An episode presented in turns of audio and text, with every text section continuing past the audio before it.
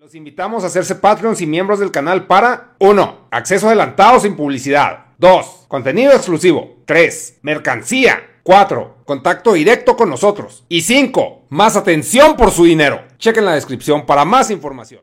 Oye, las introducciones entonces, maldita sea, pues de nuevo, de nuevo no me he preparado ninguna introducción, esto va a ser la tónica en todos los vídeos. No os preocupéis, haré la introducción y yo creo que la voy a estrenar cuando ya esté en México, En, esas charlas que vamos a tener. Bueno, chicos, pues bienvenidos a todos los patrones. Un día más, un pequeño programa más, una pequeña píldora de cosas de Dharma o que a Dharma le apetece comentar. Ya sabéis cómo va. Al final, bueno, pues estoy en fase me la pela con lo que os guste o no, con lo que suba.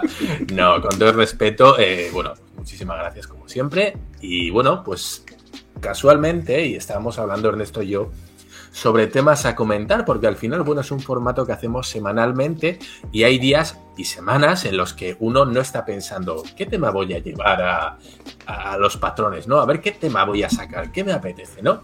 Y muchas veces me encuentro el, mero día pensando en a ver de qué voy a hablar, porque al final muchos de los temas... Eh, vosotros diréis, bueno, pues de cualquier cosa, ¿no? Las noticias, qué sé yo, pero las noticias ahí están. Todo el mundo sube su opinión en Twitter, en YouTube, en lo que sea, de algo que ha pasado.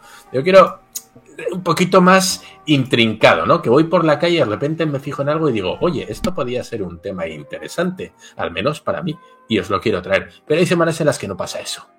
Y entonces, bueno, pues aquí ando, digo, Ernesto, ¿qué, quieres que te cuente hoy, no? Y en estos diles y diretes que andamos a veces, saco yo el tema, lo sacas tú.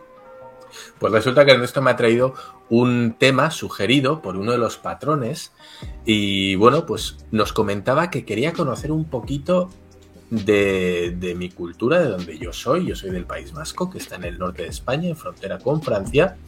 Y quería saber un poco, pues, las peculiaridades de aquí, qué es famoso de aquí, cosas como el comida, idioma, entiendo un poquito de historia, mitología, folclore, todo eso que hace especial, ¿no? A un, a un pueblecito, a una región, a una cultura, como, bueno, pues como podéis tener en México, que habéis tenido tantas, tantas culturas diferentes, cada una con, con sus dioses, con sus festividades, con sus platillos regionales no tan, tan conocidos ahí en México.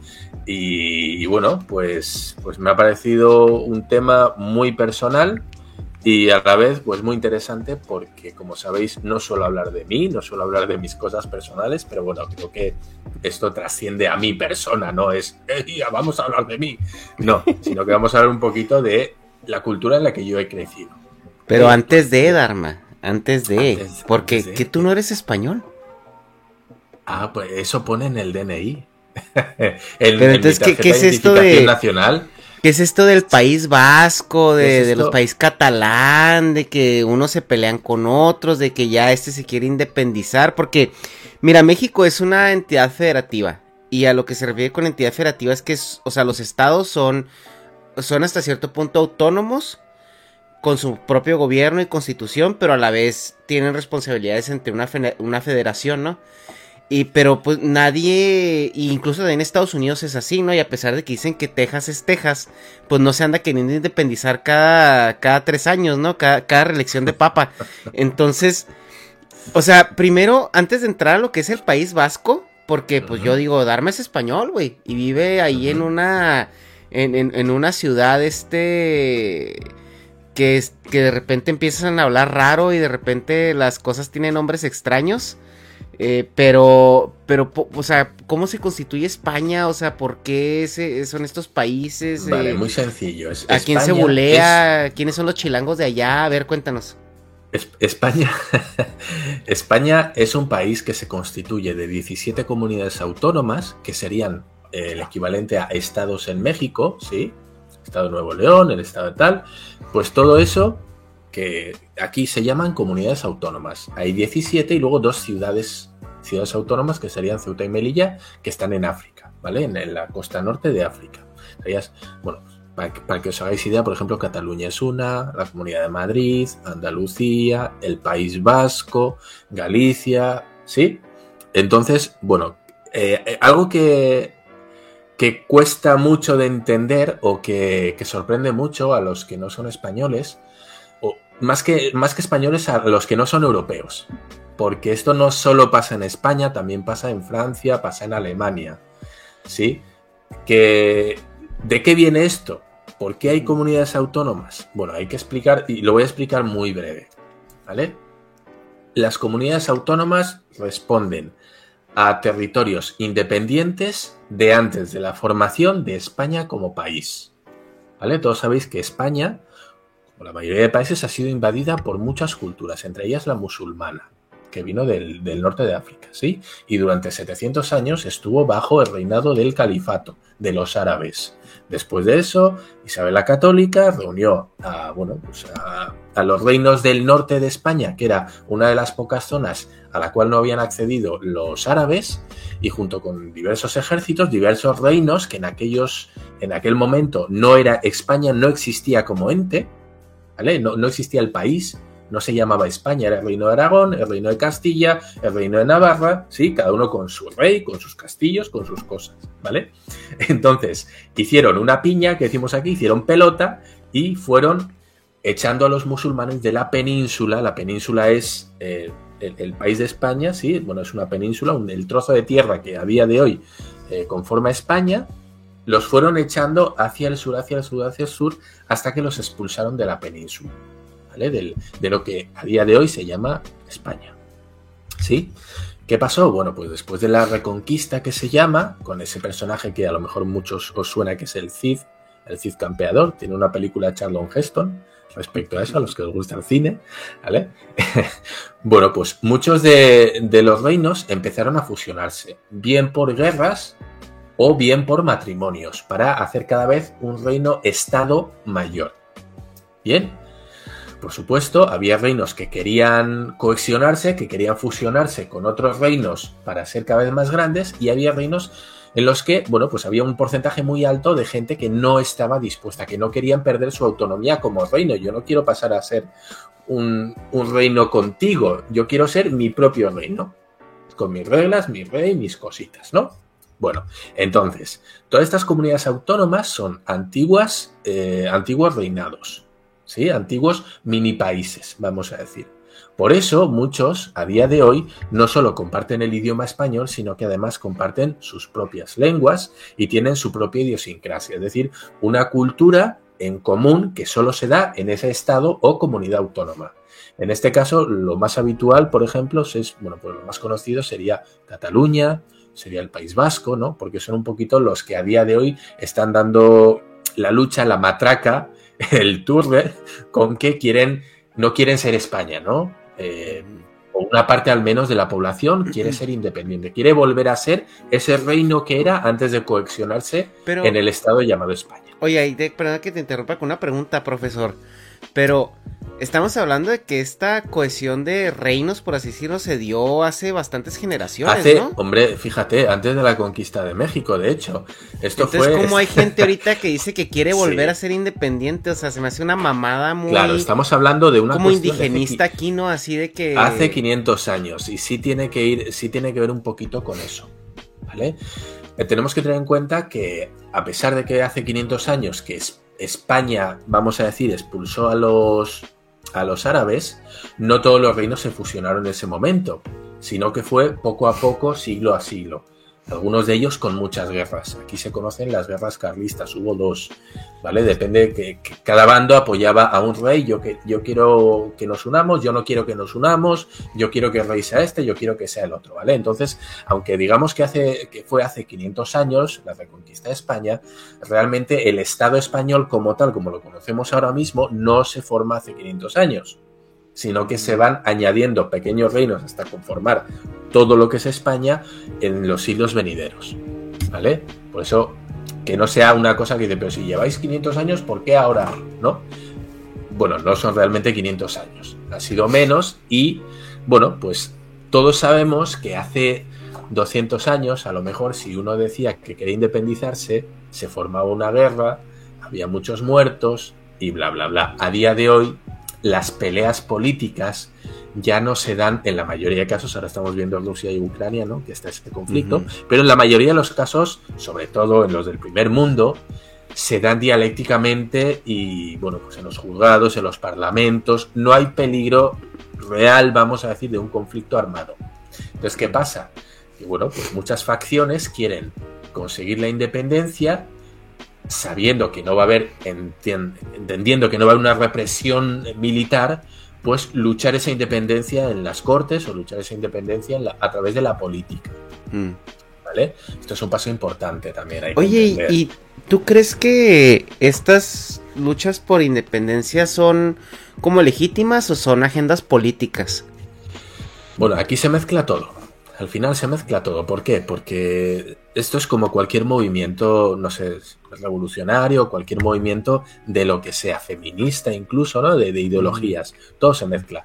Eh, por un lado tenemos a la gente o a las personas que son, eh, vamos a decir, los idealistas, ¿no? Los que tienen el alma, el corazón, los que de verdad, eh, los apasionados de, oye, yo quiero hacer esto porque creo en lo que estoy haciendo.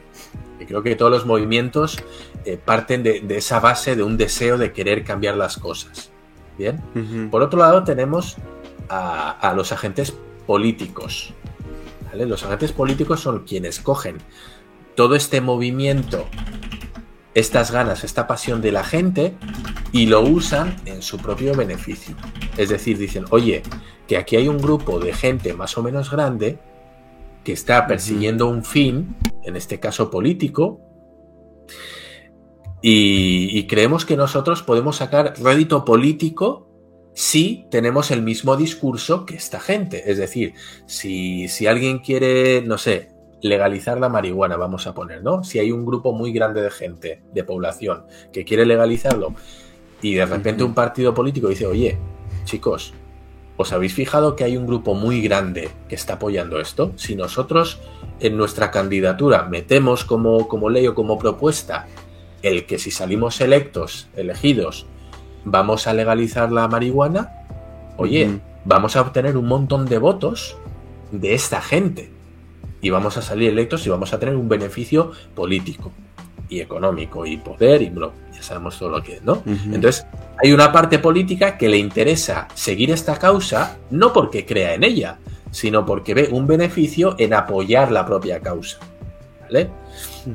Y luego están como siempre los chiringuitos, que es gente, los chiringuitos, y lo digo así, bueno, estos, estos, grupos que son eh, una especie de mercenarios que se, que se apuntan a lo que hay. No son políticos, pero eh, forman parte, vamos a decirlo, o tienen cierto poder a la hora de influir y, quieren, y dicen, bueno, pues oye, mira, yo tengo, vamos a poner un ejemplo, yo tengo una panadería, ¿no? Yo tengo una panadería y de repente veo que Vamos a poner un ejemplo actual, el feminismo. Y vemos que el feminismo viene como un tsunami, arrasándolo todo. El Me Too, el hashtag Yo si te creo, todo este movimiento ¿no? social que viene con mucha fuerza, sobre todo en las redes, y dicen, oye, ¿y si hacemos una cosa? ¿Y si empezamos a hacer eh, bollitos, panecillos con banderitas moradas? ¿O si hacemos, eh, mm. no sé, con, jugo de arándano para que se vea morado y si, y si apoyamos todas estas cafeterías que son inclusivas y empiezan a poner eh,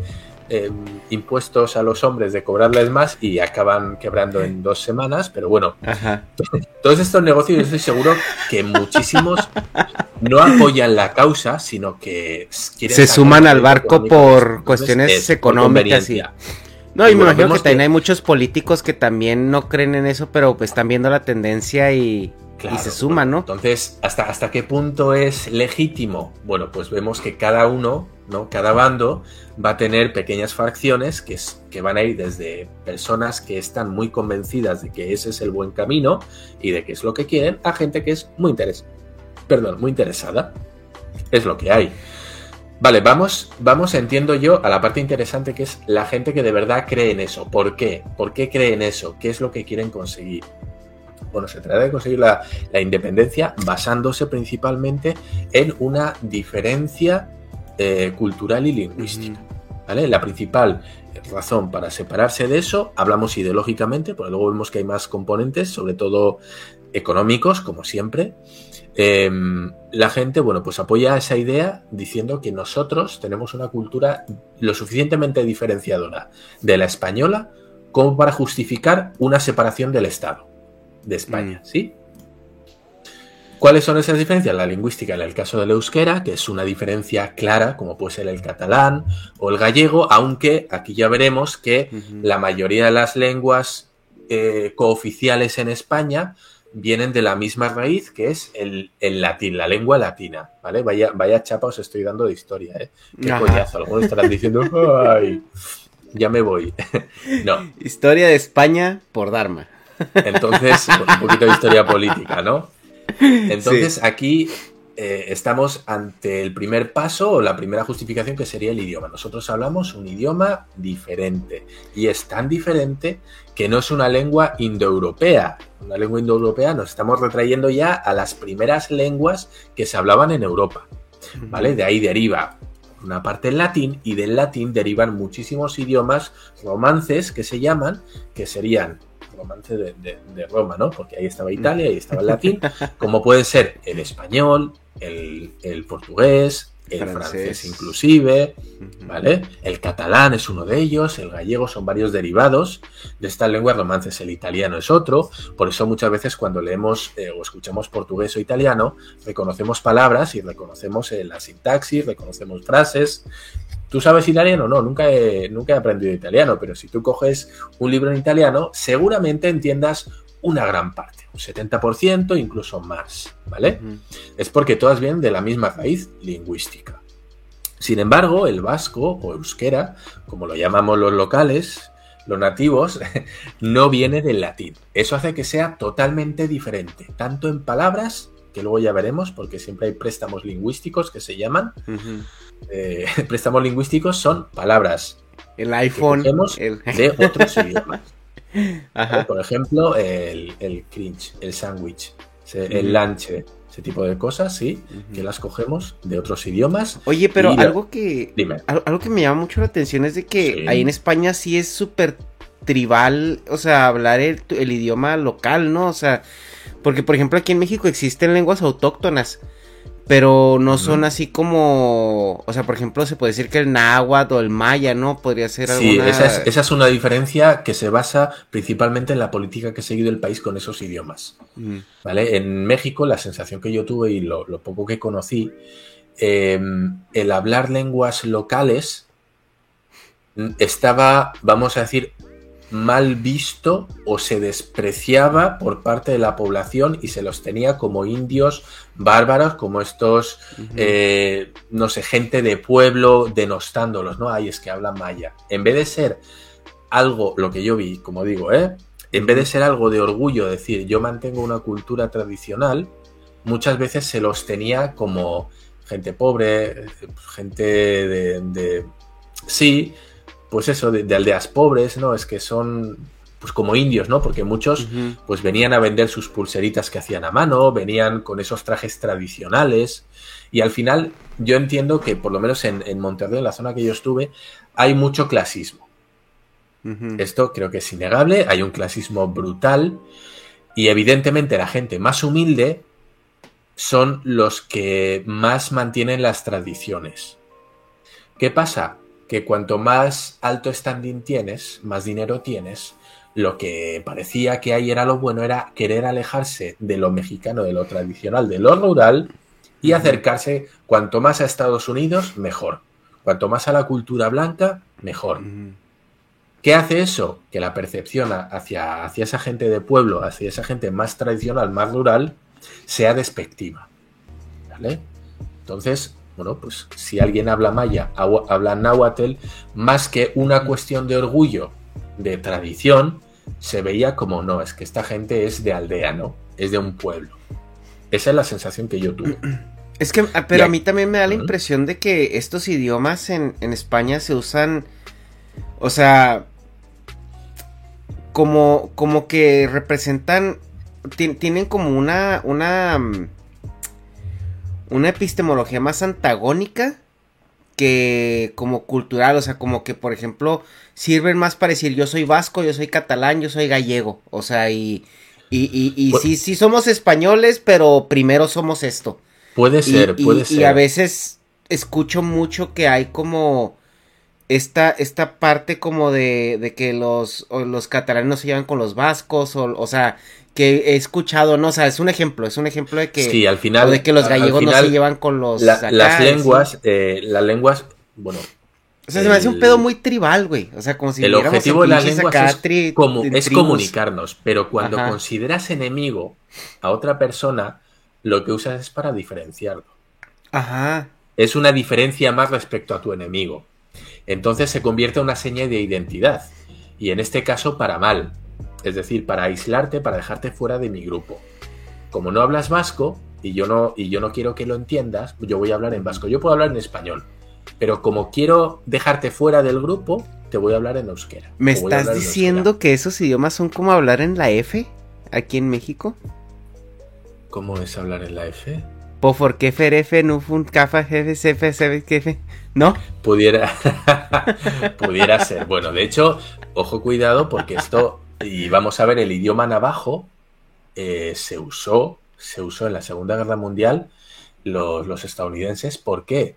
Porque los descifradores, ya sabéis, ¿no? Que cuando se mandaban antiguamente, pues, eh, faxes, correos, mensajes por radio, el enemigo interceptaba esas señales de radio, esos mensajes, y los traducían. ¿Qué pasa? Que en la Segunda Guerra Mundial, pues los japoneses sabían, tenían traductores ingleses o mm. sabían, sabían inglés. Entonces, claro, captaban los, los, mensajes por radio, los traducían y, oye, que los americanos van a atacar o van a bombardear no sé qué zona.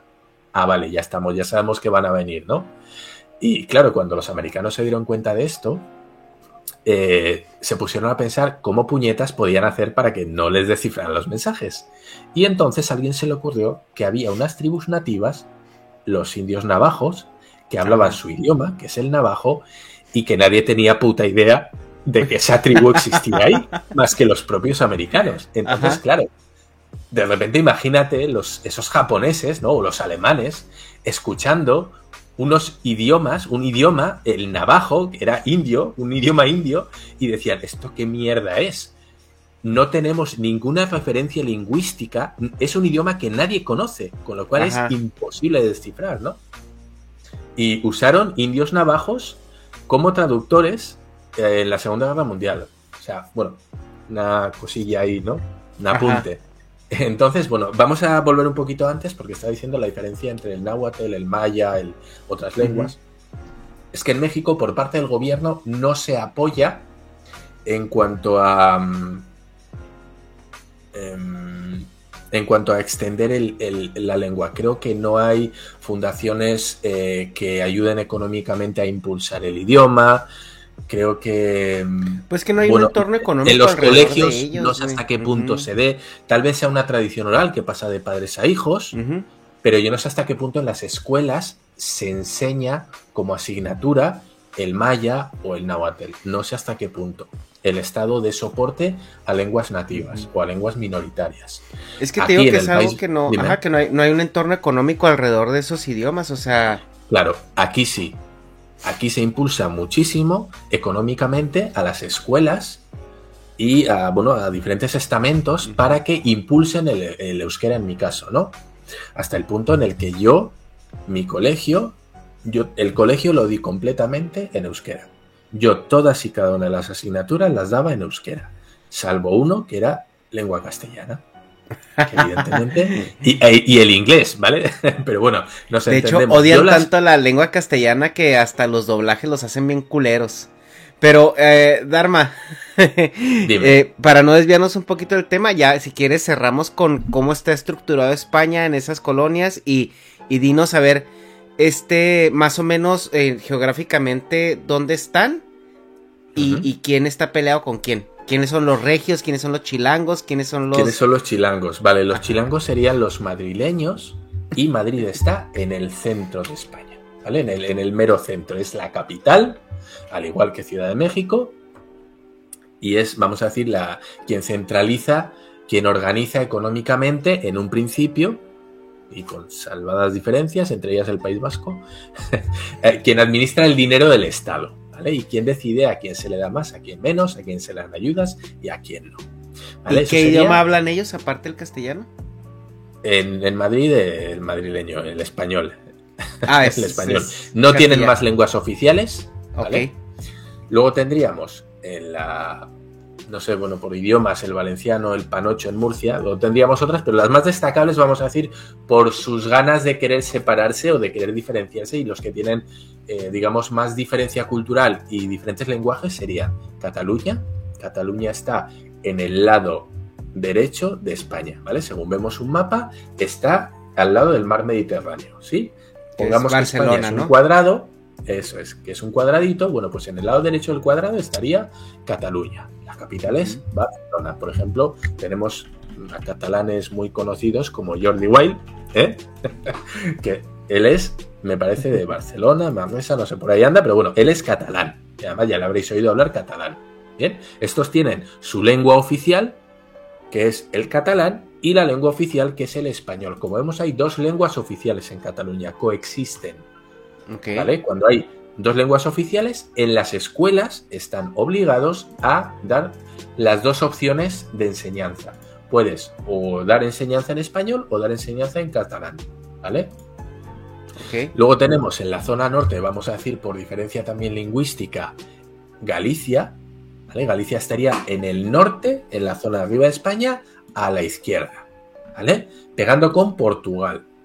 Galicia, lo típico de gallego, ¿no? Eso es gallego, mucho, muchos argentinos. Oye, Manolo, hagan los chistes de gallego, ¿no? Hubo mucha inmigración de Galicia a eh, Latinoamérica, ¿vale? Ellos hablan gallego y hablan en el español. Además tiene un acento que es muy bonito, a mí me encanta, que es así como muy triste, como muy cantado, ¿sabes? Como bajando las cositas. ¿Por qué no podemos ir al cine si yo quería ver la película? pues hablan, a mí me sale fatal, me sale fatal y lo hago muy mal, pero bueno, es, ese tonillo en el que al final de la frase siempre baja, ¿no? Es, eh, es muy bonito, es muy rural, eh, comida deliciosa, pero bueno, no estamos para hablar de eso, ¿vale? Arriba a la izquierda, si no se me va. Sí. Lo mismo, tienen dos lenguas, hay dos lenguas cooficiales, gallego y español. El gallego, es una mezcla entre español y portugués, para que os hagáis una idea. Mm. Y luego estaría, el catalán, por cierto, es una mezcla entre, se dice, entre el español y el francés.